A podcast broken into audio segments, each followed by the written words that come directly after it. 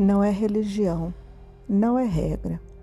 É onde desperto o mistério, o oculto, a magia da minha alma. Onde trabalho minha espiritualidade, observando o outro, ouvindo suas vivências. Lá, todos me veem como sou.